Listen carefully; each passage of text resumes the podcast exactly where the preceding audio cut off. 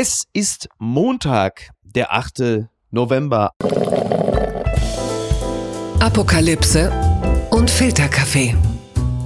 Die frisch gebrühten Schlagzeilen des Tages. Mit Mickey Beisenherz.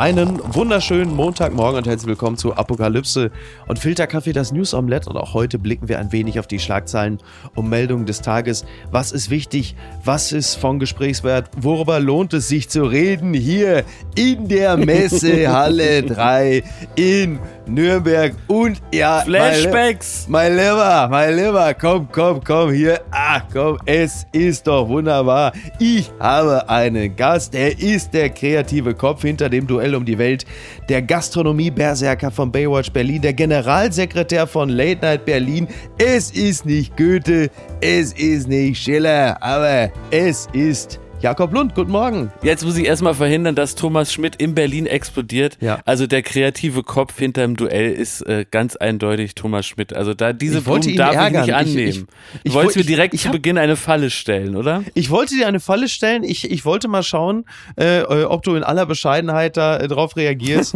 ja, gut, also dann, du bist halt der, der Plebs, der sich da immer Ja, rumtreibt. ich bin der in von. Joko und Klaas und als genau solcher bin ich auch heute bei dir.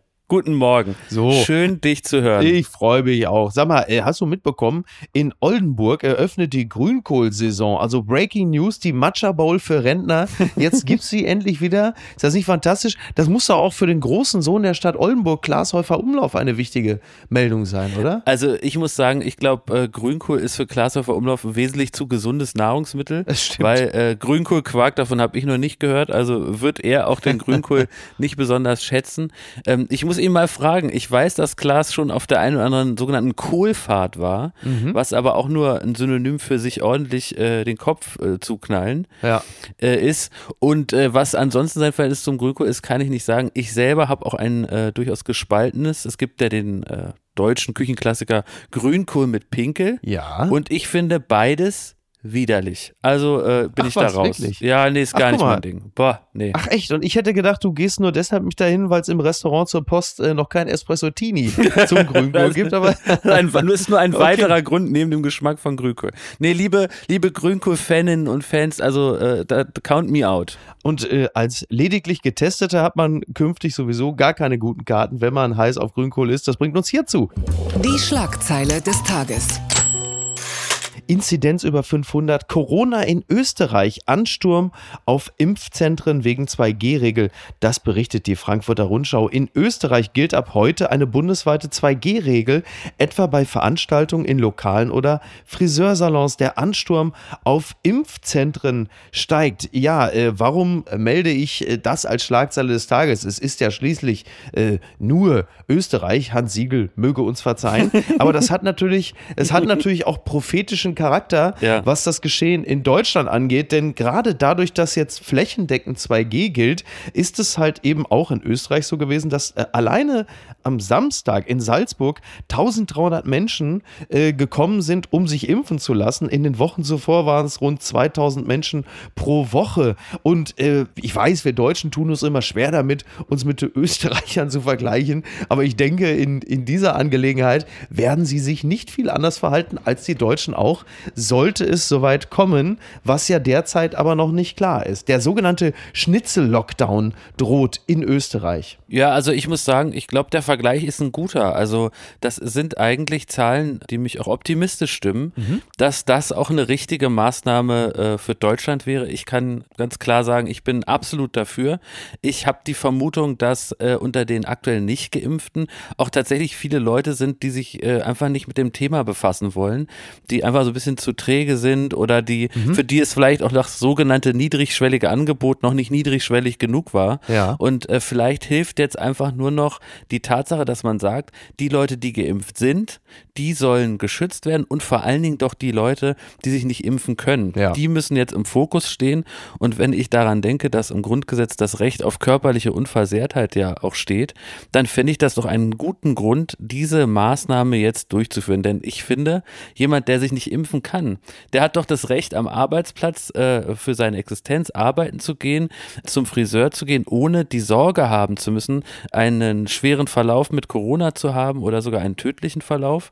Und das kann doch nicht zu Ungunsten also derer gehen, die sich nicht impfen lassen, äh, dafür, dass Leute aus Überzeugung sich äh, wiederum äh, beschließen, nicht impfen zu lassen. Das können sie ja weiterhin tun. Ja. Aber ich finde, sie müssen dann eben auch die Konsequenzen tragen. Ich habe äh, letzte Woche noch gedacht, vielleicht wäre ein erster Schritt die äh, 2G-Pflicht beim am Arbeitsplatz, Mhm. um erstmal sicherzustellen, dass du praktisch ungefährdet arbeiten gehen kannst Ja. und äh, es weiterhin vielleicht so zu handhaben, dass Restaurants und Friseursalons das so handhaben, wie sie das für richtig halten. Aber am Arbeitsplatz fände ich es absolut äh, richtig. Aber dann müssen an jedem Arbeitsplatz. An jedem das heißt, dann Arbeitsplatz. müssten alle, die Ja. arbeiten gehen, müssten geimpft Ja. sein. Ja. Das würde natürlich Ja. bedeuten, dass es, ähm, das, also in der Konsequenz könnte das zumindest bedeuten, dass es an ganz vielen Stellen zu weiterer Knappheit kommt, weil natürlich viele Leute dann fehlen. Ne? Also wir reden ja nicht nur über Büros, Ja. sondern halt eben auch äh, zum Beispiel in Logistikzentren, Ja. beispielsweise äh, in Supermärkten oder so. Also da Ja. wird es personell natürlich dann nochmal knapper als ohnehin schon. So, es gibt ja, gibt ja diverse Betriebe, wo man dann eher darüber nachdenkt, eine Testpflicht, eine tägliche Testpflicht einzuführen. Also die kommende Ampelkoalition, die wird ja äh, heute im Bundestag dann möglicherweise damit dann auch um die Ecke kommen. Katrin Göring-Eckardt hat sowas angedeutet gestern bei Anne Will. Und es wird ja nicht so weit kommen, dass sie flächendeckend, also die Ampelkoalition 2G einführen wird. Aber man will halt Das halte ich auch für falsch. Ich finde es da ganz total richtig, eine einheitliche Regelung zu haben. Ja. Wie gesagt, ein Vorschlag könnte der sein, 2G am Arbeitsplatz. Äh, Ich habe aber überhaupt nichts gegen, gegen grundsätzlich 2G, Ja. dass das einfach die Pflicht wird, auch für alle Geschäfte und so weiter. Ich habe einfach gar keine äh, Toleranz mehr für Leute, die sich impfen lassen können und es nicht tun. Mir fehlt völlig das Verständnis Hm. und ehrlich gesagt, wenn, wenn ich höre, die Debatte geht dann auch um die Frage eines weiteren Lockdowns, dann verstehe ich die Welt nicht mehr. Ja, ja. Der Impfstoff ist da, er ist verfügbar, jeder kann sich ganz leicht impfen lassen. Ich selber habe jetzt in dieser Woche äh, den Booster noch bekommen, in der letzten Woche. Ja. Da hast du nicht mal großartig Nebenwirkungen. Das ist Bei ein mir Stich. auch genau dasselbe. äh, ne, da, dann ist die Sache erledigt, dann hast du Booster plus Grippeimpfung. ja, dann, Keine Reaktion, Dann hast nix. du tatsächlich, glaube ich, äh, mit BioNTech 95,8 Prozent äh, Sicherheit, dich nicht anzustecken und über 97 Prozent Sicherheit vor einem schweren Verlauf. Es ist so einfach und ich habe auch echt keinen Bock mehr auf diese ganzen Maßnahmen und die sind ja nur dann weg, das sieht man gerade in Portugal, wenn, wenn einfach Leute sich impfen lassen. Ja, ja, klar. Und wenn die österreichischen Zahlen das zeigen, dass Leute dann auf einmal äh, ähm, das Angebot annehmen, ja, dann muss ich wirklich sagen, dann los. Ja, zumindest, zumindest 10% von den äh, jetzt noch Ja. fehlenden 25. Ne? So, du hast wahrscheinlich einen harten Kern, die sagen auf keinen Fall. Ja. Aber ähm, dann holst du natürlich nochmal ordentlich was raus. Ich hatte erst gedacht, weil ja heute gilt ja auch in Sachsen die 2G-Regel. Ich hatte erst gedacht, Österreich 2G, Sachsen 2G. Ich habe erst gedacht, wir hätten äh, das, das äh, Schmuddelkind unter den Bundesländern an Österreich abgetreten. Sachsen gehört. Immerhin interessant ist ja jetzt, also wenn das dann greift, dann können ja demnächst wegen 2G dann auch zum Beispiel Leute am Flughafen in Berlin ja gar nicht mehr fliegen. Gut, das können die anderen auch nicht, aber nichtsdestotrotz. Also es wird interessant, ne, weil dann keine Lokale mehr, keine Friseure mehr bei 2G. Das heißt, wir werden die Ungeimpften bald einfach daran erkennen, dass sie sehr, sehr schmal sind und aussehen wie fetter It. So, also Jetzt will ich noch Ja. kurz drauf, drauf eingehen, äh, Miki. Ja. Mhm. Du hast sicher gestern Abend auch Anne Will geschaut. Da war unter anderem Christine Vogler zu Gast. Sie ist Ja. die Präsidentin ähm, des Deutschen Pflegerates. Ja. Und sie hat gesagt, also sie ist äh, nicht gegen eine Impfpflicht für Pflegekräfte, weil das würde die Pflegekräfte an den Pranger stellen. Mhm. Ja. Da muss ich auch so ein bisschen sagen, da fehlt mir auch völlig das Verständnis, weil das wäre doch mal der erste Schritt. ist ja der dass- sensibelste Bereich. Ne? Exakt, dass Menschen, die damit betraut sind, äh, sich um SeniorInnen zu kümmern, äh, die ja am meisten gefährdet sind aktuell äh, noch durch Corona, dass die doch geimpft sind, das ist doch eine Selbstverständlichkeit. Wenn mir doch alte Menschen am Herzen liegen und ich deswegen auch diesen Beruf wahrscheinlich mache, dann muss es doch eine Grundvoraussetzung sein, dass ich äh, für die keine große Gefahr darstelle. Und da fehlt mir auch so ein bisschen das Verständnis, da habe ich sehr die Stirn gerunzelt bei diesem Argument. Die gute Nachricht des Tages. Paxlovid senkt Sterberisiko. Pfizers Corona-Medikament zeigt hohe Wirksamkeit. Das berichtet NTV. Das Medikament Paxlovid ist Pfizer zufolge sehr wirksam. Es senke das Risiko von Krankenhauseinlieferungen und Todesfällen bei Covid-19-Patienten erheblich.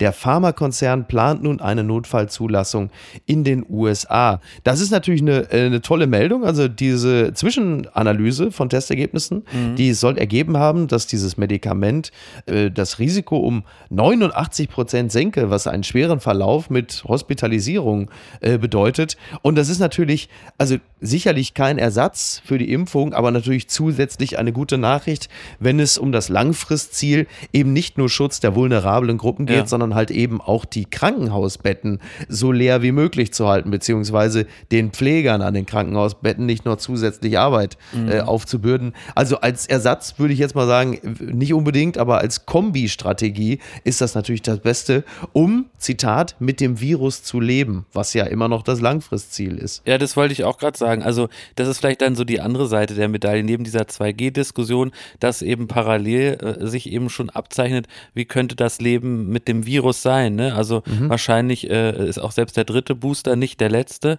und äh, sicher wird es auch auf dem Medikamentenmarkt äh, den einen oder anderen Durchbruch noch geben. Sicher kommt auch irgendwann dann der Kimmich-Impfstoff, also der Totimpfstoff. Proteinimpfstoff, Protein. genau. Kommt jetzt auch mal. Das ist übrigens das, das ist wahrscheinlich das wirksamste von allen. Ich habe jetzt äh, gestern das erste Mal von diesem Protein und ich dachte, sie schreiben doch derzeit überall immer Protein ja. drauf. Das bringt dann auch die letzten 15 Prozent. Ach so, das hier Protein. Das ist doch das niedrigschwellige äh, Angebot, auf das Oder? wir noch gewartet haben. Also wenn es den dann Protein, im Fitnessstudio Nuggets, am Tresen gibt, ne, vom nächsten Bachelor gemixt im Shaker und dann kriegst du den da ja. direkt rein, ist doch herrlich. Also das könnte doch eine tolle Utopie sein. Aber ich bin bei dir, ich glaube, also das ist so die parallele Entwicklung, dieses Leben mit dem Impfstoff, ist ein gutes Medikament, was, was da schlimmste Folgen verhindert und eben äh, den einen oder anderen Booster, vielleicht noch Weiterentwicklung äh, bei der Impfe. Das doch, das lässt doch optimistisch in die Zukunft gucken. Ich blicke auch optimistisch in die Zukunft. Übrigens, äh, liebe Grüße ja. an Ralf Möller, der ist ja zu, Zitat, 98 Prozent Vegetarier und dem hat das Schnitzel im Beuch neulich sehr gut geschmeckt, habe ich gesehen. du Schwein. Blattgold. Ich neige dazu, das zu tun. März deutet Kandidatur für Parteivorsitz Was ein an. herrlicher Satz, ne? Eine, eine Meldung, von der man jetzt auch nicht genau weiß, ist sie jetzt von 2021, ja. 2020, 2019, 1998. Es könnte aus jedem Jahr sein. Aber also so der drohen sonst nur Mafiosis, ne? Ich neige dazu, das zu tun. Ne? Stimmt. die Welt schreibt äh, über Friedrich Merz und äh, es ging um die Frage, ob er für den Posten des Parteivorsitzenden kandidieren will. Da hat er gesagt, ich neige dazu, das zu tun. Und er hat es gesagt bei einem Auftritt vor dem Bundesverband der Lesben und Schwulen in der Union am Samstagabend. Und also wenn er jetzt schon zu den äh, Schwulen und Lesben geht, muss man sagen, also es ist ihm wirklich ernst. es ist ihm ernst. Es muss ja für Friedrich Merz so eine Art Dschungelprüfung sein. Dahin zu gehen, zeigt aber auch, zeigt aber auch, dass er jetzt im Grunde genommen die gesamte Breite der Partei erfassen will. Bedeutet ja auch, er hat's nicht mehr so dicke. Weil früher hätte er doch gesagt, wofür brauche ich die denn? Ja. Jetzt geht er sogar dorthin und sagt, ich bin auch der Kandidat aller CDUler und ja. CDUler innen. Also ich finde das, ich find das mittlerweile völlig kurios, diese Persona Merz. Mhm. Also ich habe ja wirklich, also ich bin ja auch von unendlicher Naivität offenbar äh, durchdrungen, ja. dass ich äh, zu denen gehört habe, die nach der Bundestagswahl gedacht haben, äh, nachdem es mit Laschet dann also tatsächlich ja nichts wurde, ja. dass nun auch die Personalie Merz ein für alle Mal vom Tisch ist. Mhm. Aber der Mann ist wirklich, also der ist ja wie eine Medusa, äh, Medusa Merz, dem, dem haust er einen Kopf ab und dann äh, sucht ja. er sich den nächsten Weg. Also da, da bin ich also fast fasziniert von, wie der einfach nicht tot zu kriegen ist, politisch Wahnsinn, ne? wohlgemerkt. Ja. Und jetzt ist er wieder da. Ne? Und ich, ich könnte mir ehrlich gesagt sogar vorstellen, bei der CDU ist gerade so eine Art Ground Zero, dass der vielleicht sogar Chancen hat, oder? Es ist nicht völlig ausgeschlossen. Ich fand die Meldung ja am Wochenende so toll, weil es ja schon ruchbar ja. wurde. Ich habe schon gesagt, irgendwie, irgendwie ABBA kommt zurück, Wetten, das ist wieder dran. März ist die Nachwuchshoffnung der CDU. äh, heute geht meine Mama noch in Hertie und kauft die neue Jantenna-Kassette, Folge 20, das Totenschiff. Das passt ja dann wiederum auch gut zur CDU. Ähm, Friedrich Merz hat ja mehrere Dinge gesagt. Er sagte unter anderem, wenn wir nur fundamental Opposition betreiben, dann werden wir noch länger in der Opposition bleiben als vier Jahre. Die Union müsse nun wieder lernen, selbstständig zu arbeiten und die Arbeit der kommenden Regierung kritisch, aber konstruktiv zu begleiten. Habe ich jetzt ein bisschen äh, veralbernd vorgelesen. Da hat er aber natürlich total recht. Ja. Also natürlich muss die Union eben nicht, wie beispielsweise äh, der liebe Freund aus Bayern, Markus Söders, macht, äh, jetzt fundamental Opposition betreiben, vor allen Dingen bezüglich einer Regierung, die noch gar nicht im Amt ist. Also Markus Söder beispielsweise attackiert ja eine Regierung, die es noch gar nicht gibt, denn geschäftsführend ist ja immer noch die aktuelle im ja. Amt. Aber natürlich muss die CDU versuchen, sich da selbst zu finden und das, was äh, Norbert Röttgen sinngemäß als die, als die bürgerliche Mitte bezeichnet. Aber sie wissen, glaube ich, derzeit überhaupt nicht, was sie sind und wo sie hinwollen. Und es ist ja auch ein Unterschied, ob diese Mitte jetzt von Röttgen ähm, repräsentiert wird oder von Merz. Ich finde, es ist auch eine schwierige Situation wirklich gerade für die CDU. Sie haben ja schon im Wahlprogramm vermieden, irgendwelche eindeutigen Positionen einzunehmen. Jetzt ist es nach der Wahl und jetzt müssen sie ja wirklich eigentlich so von null auf äh, das Häuschen neu bauen. Genau. Und das ist gar nicht so einfach, weil es so diese strahlenden Köpfe auch nicht mehr gibt, so richtig. Die müssen jetzt da so langsam aus dem Morast steigen. Und äh, wie schätzt du denn die, die Chance von Merz ein? Oder gib doch mal so eine Art politischen Glaskugeltipp an. Ist es Röttgen, ist es Merz? Ich hatte das Interview auch oder den Bericht auch so ein bisschen gelesen, als wäre sogar eine Doppelspitze denkbar, oder? Nee, Doppelspitze ist, glaube ich, äh, wirklich ausgeschlossen. Na, weil das er fabuliert der, da so äh, über CDU, Frauen auch, ne? Dass auch eine Frau wäre auch super und so. ja, da hatte ich so das Gefühl. Ja. Ne? Nee. Also, das, nee, das, also das soweit, das wäre zu viel äh, radikaler Wandel, das, das werden sie nicht machen. Die Frage ist halt jetzt eher, wer lässt sich in so eine Teamlösung reinquatschen? Mhm. Also es war ja zuletzt immer so, dass die heißesten Mitbewerber dann in so ein Team reingelabert wurden, wie zuletzt dann Spahn ins Team Laschet oder so. Also die Frage ist, wer tritt an neben Röttgen und Merz? Wirft da jemand noch seinen Hut in den Ring? Bis zum 17. November geht es ja noch. Kommt dann plötzlich vielleicht noch so ein Daniel Günther um die Ecke. so, weil eine Frau Frau innerhalb der CDU, das wird ja auch gerne kolportiert, dass die Frauen sich nicht trauen würden derzeit. Mhm. So, es kämen ja sicherlich zwei, drei in Frage, kompetente Frauen, aber die angeblich wollen die nicht. So, also wird es jetzt vermutlich dann auf irgend, also das Bewerberfeld äh, und generell die CDU sieht ja aus wie das Wartezimmer beim Urologen und äh, von daher äh, wird vermutlich auch am Ende nichts anderes. Ich bin gespannt, ich weiß es auch nicht, aber ich, ich fürchte, der, der große Überraschungskandidat wird nicht auftauchen. Oh, ich dachte, du wärst längst tot. Wetten das? Ist zurück und wobei ich bin ja ich bin ja noch ein paar Jahre älter als du. Ja, du bist ja bei mir war es ja immer noch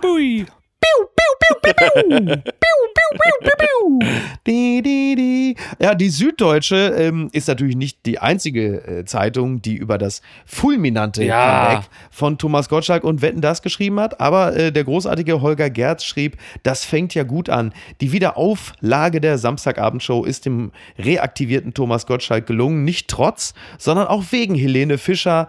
Und aber ein äh, schöner Text, wie es äh, zwei, drei andere gute auch gab. Und ähm, ja, das war natürlich ein Riesenerfolg. 14 Millionen, mehr als 14 Millionen ja. Marktanteil bei den 14- bis 49-Jährigen über 50 Prozent. Ja, es war fast so ein bisschen wie äh, damals zu den großen Zeiten.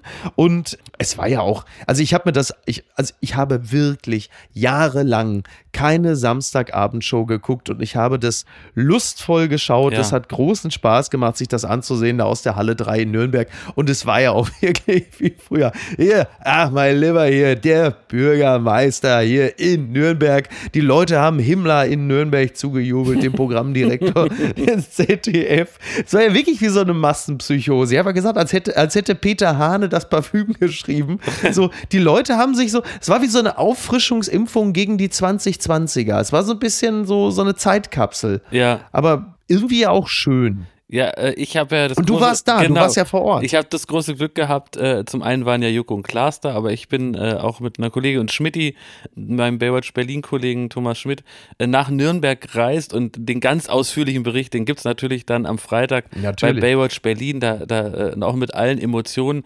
Aber was ich schon sagen kann, ist, das war ein ganz besonderer Abend und für alle, die jetzt äh, hier auch einen kritischen Ton erwarten, euch muss ich enttäuschen. Ich bin wirklich, ähm, seit ich Fernsehen schauen darf, Ja. bin ich der riesengrößte Wetten das Fan. Wetten das war für mich der erste Funke, der das Feuer äh, der Leidenschaft fürs Fernsehen in mir gezündet hat und deswegen war das für mich wirklich wirklich äh, aus tiefstem Herzen ein ganz ganz besonderer Moment, da zu sein, vor Ort zu sein Ja. und äh, ich gestehe auch, dass mir wirklich die Tränen der Rührung äh, runtergelaufen sind und es mich vom Sitz gerissen hat, auch völlig äh, unkritisch, als äh, Thomas da rausgekommen ist und mit der großen Geste, die irgendwie nur er kann, eine Halle füllt von 3000 Leuten Ja. und äh, mit einem ganz leichten Nicken den Applaus entgegnen, wirklich minutenlang ja durch die Halle ging. Ja, und da habe ich viele gesehen im Publikum, denen es ähnlich ging, die auch Tränen in den Augen hatten. Und es war wirklich ein, ein tolles Erlebnis. Und klar ist das Hauptbenzin Nostalgie, keine Frage. Ich glaube, so eine Mhm. Klar. so eine Sendung, wenn du die jetzt heute neu machen würdest, dann wird die wahrscheinlich keiner mehr Ja, gucken, ja. weil es dann doch irgendwie alles heute schneller gehen muss und eben auf Pro7 keiner einen Hund beim Mülltrennen äh, über 20 Minuten zuschauen würde. Ja. Aber dort so in dieser Kombination irgendwie auch dann von Gästen, von wirklich Joko und Klaas bis äh, die Urgesteine von, aber das ist schon was Besonderes gewesen. Das hat mich Total. also wirklich bis auf wenige Ausnahmen äh, über dreieinhalb Stunden wirklich in seinen Bann gezogen, muss ich sagen. Und Ja, das war auch- die ganze Halle 3 war Ja. eine Badewanne Ja. voller Nostalgie, ne? Voller Wärme, Nostalgie und lustvoller. Rückwärtsgewandtheit. Das wird ja auch immer, äh, also man hat natürlich wahnsinnig viel Häme bei Twitter gesehen. Es gab über 50.000 ja, ist Tweets. ja auch unglaublich, ne? Ja, also das, das fand ich ja auch so interessant. Also das, beide, beide haben sich ein bisschen was vorgemacht. Also Gottschalk saß, du merkst ja schon, das Thema beschäftigt ihn auch, die, die Wahrnehmung Ja. der jüngeren Generation. Er hat sich ja ein paar sprachliche Missgriffe immer wieder erlaubt, Ja. auch in der Sendung, Ja. nach modernen Standards. So, und du merkst natürlich, das beschäftigt ihn. Also er hat sehr viel Zeit darauf verwendet, in der Sendung auch über Sachen zu reden, von denen er sagt, dass er darüber Ja. nicht reden will. Ja, stimmt, ja. Andererseits äh, hat man bei Twitter ein bisschen zu eifrig das geschaut, was man auf keinen Fall schauen will. Und es war so, ein, fast eine Art toxische Beziehung, also ein gegenseitiges Ja, Abhängigkeitsverhältnis. aber es ist mir, Miki, ich muss auch sagen, ich, äh, ich habe auch bei Twitter so ein bisschen verfolgt und ich gehöre auch zu denen absolut, ich brauche keinen Genderwitz hören, das finde ich auch altbacken Genau, und muffig. ich und das auch, ist ja, ja. für mich auch so eine innerliche Abgrenzung, nach der hat keiner gefragt und, und die steht Thomas auch einfach Unnötig nicht. übrigens auch, völlig genau, sie unnötig. ist völlig unnötig und ich würde jetzt nie behaupten, den Thomas jetzt näher zu kennen, aber äh, so wie ich ihn erlebt habe, äh, auch in der Zusammenarbeit, ist das ein eigentlich modern denkender, offener, Mhm. liberaler Typ und, und dieses super konservative da so rumzuwitzeln übers Gendern, das, das, Ja, ja. das finde ich auch oll und wie, wie gesagt unnötig. Braucht es übrigens auch nicht zur Kundenbindung, ne? Also ich Exakt. glaube das auch. Also, Aber, ja. aber äh, trotzdem die Debatte wieder einmal bei Twitter auch eben über eine Unterhaltungsfernsehsendung mit so schwarz-weiß, also so nach dem Motto, entweder findest du den gut oder äh, Mhm. Du bist kritisch, ja? Ja. Und es gibt da gar nichts dazwischen und irgendwo finde ich es auch schade, dass es so wenig dann, also auf Twitter wohlgemerkt, äh, bei 50 Prozent Ja, ja. Quote spreche ich eine andere Sprache, aber Respekt dann vor so einer Leistung gibt, dass da jemand immer noch in der Lage ist, mit seiner Aura da eine Halle von 3000 zu füllen und eben 14 Millionen Menschen an den Schirm zu bringen. Und ich habe schon auch den Eindruck gehabt, auch an dem Abend, früher haben die Leute Wetten das wegen der Stars eingeschaltet, wegen Tina Turner und Phil Collins. Und heute kamen sie und haben eingeschaltet wegen Thomas Gottschalk, weil er ist das Event Ja. und das trägt er da äh, mit viel Grandezza und einem unheimlich tollen Humor und eben nicht aufgeschriebenen Autorenwitzen, sondern wie du merkst, richtig aus der Spontanität und einer Schlagfertigkeit. Das finde ich irgendwie beeindruckend und, und das wurde mir dann hin und wieder zu wenig gewünscht. Ja, ja. Übrigens auch in dem einen oder anderen Artikel, wo es fast so eine Mode ist äh, und das finde ich dann ein Stück weit auch unjournalistisch, nicht in einer tollen Kolumne wie deiner, aber wenn man einen Artikel über den Abend schreibt, da, da könnte man auch schon mal zwei, drei Sätze darüber schreiben, dass er das irgendwie toll gemacht hat, finde ich. Ja, absolut, absolut. Also ich habe ja, genau, weil, weil du es jetzt angesprochen hattest, also ich hatte vor, was drüber zu schreiben, aber mir war Ja. völlig klar von vornherein am Abend schon, ich will auf keinen Fall einen Verriss schreiben, weil es ja, Ja. irgendwie dann auch so on vogue ist, das jetzt niederzuschreiben oder so. Genau. Sondern ich hatte ja Lust darauf und habe dann einen frotzelnden äh, Text geschrieben über das, ja, was ich so empfunden habe. Wir, wir haben uns extrem amüsiert auf der Rückfahrt. Schön. Aber auch liebevoll, aber auch Ja. liebevoll. Und man sollte wirklich spüren, dass ich das auch gut finde, so wie es ist. Aber es ist trotzdem super interessant zu sehen, wie die Leute trotzdem darauf reagieren, Ja. weil das sind dann so wirklich so Trigger und die Leute haben darauf reagiert, wie auf diesen Text zum Thema Impfpflicht. Völlig angefasst. Nicht alle. Viele fanden es ja glücklicherweise auch gut. Aber du merkst, manche sind stinksauer, als hätte ich denen jetzt ihr, ihr Samstagabendgefühl kaputt machen wollen, Ja. was ja gar nicht der Fall ist. Im Gegenteil, ich fand es ja selber gut und habe das ja auch umarmt. Nochmal zum Thema Umarmung. Also Holger Gerd schreibt sehr schön, in seinen großen Zeiten war Gottschalk ein Zusammenbringer, der die Weltstars in Berührung brachte mit Herrn und Frau Dings aus Bums, also wettenden Dachdeckermeisterinnen, Baggerfahrern und Kosmetikerinnen aus der deutschsprachigen Provinz. Und genau das ist es ja, dieses einende Gefühl. Ja. Und das ist ja, und deshalb sind so viele Leute auch gestern dahin gegangen zu diesem, ich zitiere es gerne, wärmenden Lagerfeuer, weil dieses positive Gemeinschaftserlebnis, gemeinsam etwas gut zu finden, auch vielleicht unter Zurücknahme vielleicht allzu tiefer intellektueller äh, Fertigkeiten, das ist ja sehr selten geworden. Also was derzeit ja eher der Trend ist, ist gemeinsam etwas richtig beschissen Ja. zu finden. Und von daher war das eine schöne Ausnahme vom Zeitgeist. Und äh, abgesehen davon, weil du gerade richtig sagtest, Gottschalk hat ja ein paar tolle Pointen gesetzt. Also wie bei dem Pfeilewerfer Ja. mit dieser sehr lustigen Lache Ja. ähm, dann hat er ja geworfen, dann ging es ja irgendwie darum, ähm, weil Markus Söder war ja auch nicht im Saal, dann Ja. ging es kurz um Söder und äh, dann sagte äh, Gottschalk, ja, er kann ja auch mit Pfeilen, aber sie landen alle in NRW. Das ist ja große Kunst. Aber da Das muss man auch ja sagen, Vicky, Kunst. da dachte ich so als Fernsehmacher auch, das ist ein super Gag, den haben sie sich vorher überlegt, waren dann kurz enttäuscht, dass Söder dann so kurzfristig abgesagt hat wegen der Corona-Lage in, in Bayern und Das haben stimmt. sie dann aber entschieden, Mensch, den machen wir trotzdem. Also, Ja, ist aber okay. Ist aber, ja, ja, ja, genauso wird's gemacht. Naja, wir halten fest, so was das Ganze angeht, und das ist mir halt eben bei Twitter, und das ist jetzt das letzte Wort zu dem Thema. Früher war es halt so, Gottschalk hat moderiert und dann hat das Feuilleton am nächsten Tag geschäumt und Twitter hat ja so das Feuilleton demokratisiert und jetzt schäumen sie halt einfach alle Ja. quasi in Realtime und plötzlich sind sie alle Götz-George 1998. du, du, du, Tommy, du, du komm jetzt auf meinen Film zu sprechen, du. Du interessiert mich doch, was du da redest. Ich freue mich auf jeden Fall extrem äh, auf die Nachbesprechung. Ja. Äh, ja, auch in diesem Fall ja wirklich aus der Herzkammer des Geschehens. Ich äh, gehe davon aus, ihr nehmt euch sehr, sehr viel Ja. Zeit dafür. Vor allen Und Dingen, da Vicky, freue ich mich total wir, drauf. Wir haben ja als einziger Podcast, weltweit muss man sagen, die Chance, das ganze Thema aus beiden Perspektiven, Ja. also sowohl aus Publikumssicht als auch au- au- aus der Couch-Sicht von Klaas, Ja. in die Zange zu nehmen. Und ich möchte so insoweit noch einen, einen kleinen Teaser hier machen. Äh, Mir ist noch was Besonderes aufgefallen an der äh, Performance von Helene Fischer zusammen mit ABBA. Oh. Die ja doch dass sehr sie schwanger spontan ist, ist dir daher- aufgefallen, dass Helene Fischer schwanger ist? Nein, nein, die ja sehr spontan daherkam. Und was da aufgefallen ist, eigentlich für mich der Skandal des Abends. Oh. Dazu später mehr dann bei Baywatch Berlin am Freitag. Das gibt's doch gar nicht. Gegengipfel in Glasgow. Tribunal der Völker urteilt über Klimasünder. Das berichtet der Deutschlandfunk. Im schottischen Glasgow hat ein Gegengipfel zur Weltklimakonferenz begonnen. Der viertägige People's Summit startete mit einem sogenannten Tribunal der Völker. Dieses will symbolisch über die Klimapolitik der meisten Staaten und der Vereinten Nationen zu Gericht sitzen. Ja, äh, sind mehr als 100.000 Teilnehmer bei, dieser, äh, bei diesem Protest. Jetzt muss man natürlich sagen, dass Tribunale generell einen etwas rückwärtsgewandten, ja grenzfanatischen Charakter haben. Ja. Nichtsdestotrotz kann ich natürlich ähm, den Unmut der äh, Protestierenden rund um Greta Thunberg äh, gut verstehen, weil man ja schon immer so ein bisschen das Gefühl hat, dass dieser Summit, äh, bestehend aus äh, rund 200 in Glasgow vertretenen Staaten irgendwie so eine Art mal, Entscheidungs-, Umsetzungs-, Verhinderungsmaschine ist. Zumindest wenn man manchmal das Gefühl hat, was da entschieden wird und wie dann Dinge dann auch wieder aufgeschoben, anstatt entschieden werden. Ja, ich glaube, Greta Thunberg hat gesagt, das wäre so die größte Greenwashing-Veranstaltung der Welt. Mhm. Da ist sicher was dran, weil äh, es irgendwie echt traurig ist, dass sich da äh, die EntscheiderInnen treffen und am Ende kommen also wirklich die Mausenkompromisse raus. Ich finde trotzdem äh, den vielleicht dann auch ein bisschen aus Marketing-Gesichtspunkten zugespitzten Namen eines Tribunals wirklich äh, sehr, sehr unglücklich Ja, ja. und ist eigentlich ein bisschen Wasser auf die Mühlen all jener, die sagen, ich lass mir doch nicht vorschreiben, wie ich und, und so weiter. Mhm. Ja. Es ist jetzt Zeit zu handeln, das muss man verstehen und es wäre schön, da, da würde mehr passieren und darauf muss man auch auf, Ja. aufmerksam machen. Und 100.000 Demonstranten sprechen da, glaube ich, die richtigere Sprache als ein Tribunal. Das ist, glaube ich, nicht der richtige Weg. Ja, ist nicht der richtige Sound vor allen Ja. Dingen. Ne? Ähm, trotzdem, also klar, ne, wir, wir kriegen das so mit und wir, wir sitzen da und, und äh, empfinden das äh, völlig zu Recht, dass es einfach zu lange dauert.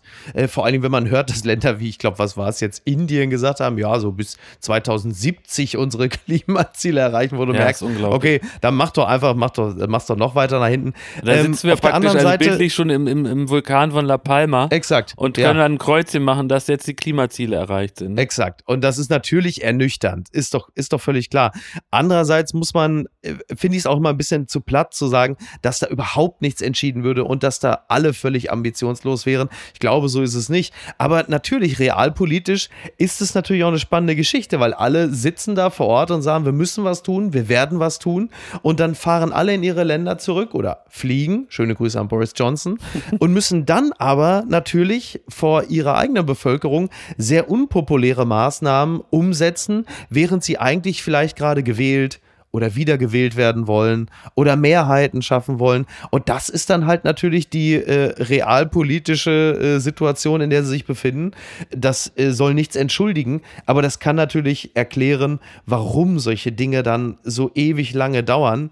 Tja, das ernüchtert. Ja, wobei ich da jeden, jeden verstehe und da gehöre ich auch dazu, der enttäuscht ist, wenn man gesehen hat, äh, wie, total, ne, ja. wie, wie schnell es dann doch ging im Angesicht von Co- Corona, großen Kreuzfahrtschiffen, äh, äh, äh, da die, die Fahrt in die Fjorde zu verbieten und, Genau. und Venedig da mal eine Auszeit zu gönnen und so weiter. Aber Äh, weil und- die Bedrohung so akut Ja, war, weil sie stand ja. in diesem Falle, stand sie direkt vor der Haustür. Und das ist ja leider, also das ist natürlich das Gute am Klimawandel, dass er nicht so schnell geht, dass, ist wir, zu dass wir abstrakt, ihn jetzt um alle. Ja, die er ist- richtigen er ist, Maßnahmen äh, jetzt zu erfordern. Genau, Ja, er, wobei man dann wiederum sagen muss, er ist zu abstrakt für den globalen Norden. Ja, Der Ja. globale Süden ächzt ja, hast du recht. und äh, ist zu Recht und ist zu Recht natürlich ähm, ähm, äh, angepisst, um es mal lapidar zu formulieren, weil er sagt, wir haben die Folgen zu tragen schon jetzt eurer Verschwendungssucht, eurer eurer Vulgarität, was den Verbrauch von Ressourcen angeht, und ihr äh, sitzt jetzt in dem Moment da und sagt, ja, wir müssen mal langsam schauen.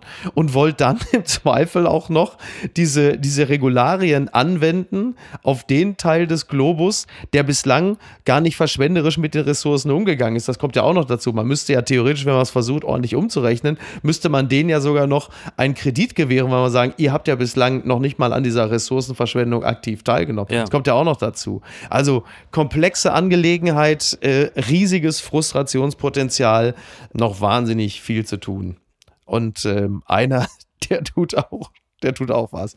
Bitte empören Sie sich jetzt. Camilla Parker Bowles can't stop talking about Joe Bidens, quote, long fart. Das schreibt die New York Post. President Joe Biden let out a long, loud fart while speaking with the Duchess of Cornwall at the COP26 Summit.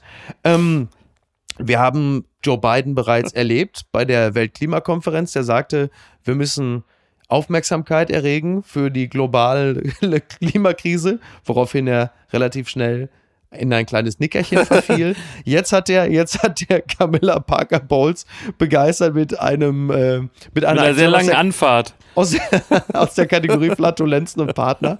Und das, obwohl man sich gerade dazu entschieden hatte, den Ausstoß von Methangas drastisch zu reduzieren. Und, und jetzt, also für die Leute, die des Englischen nicht, nicht mächtig sind, er hat einen ziehen lassen. In Exakt, Anwesenheit von Camilla Parker Bowl. Laut und kräftig. Ja. Ja.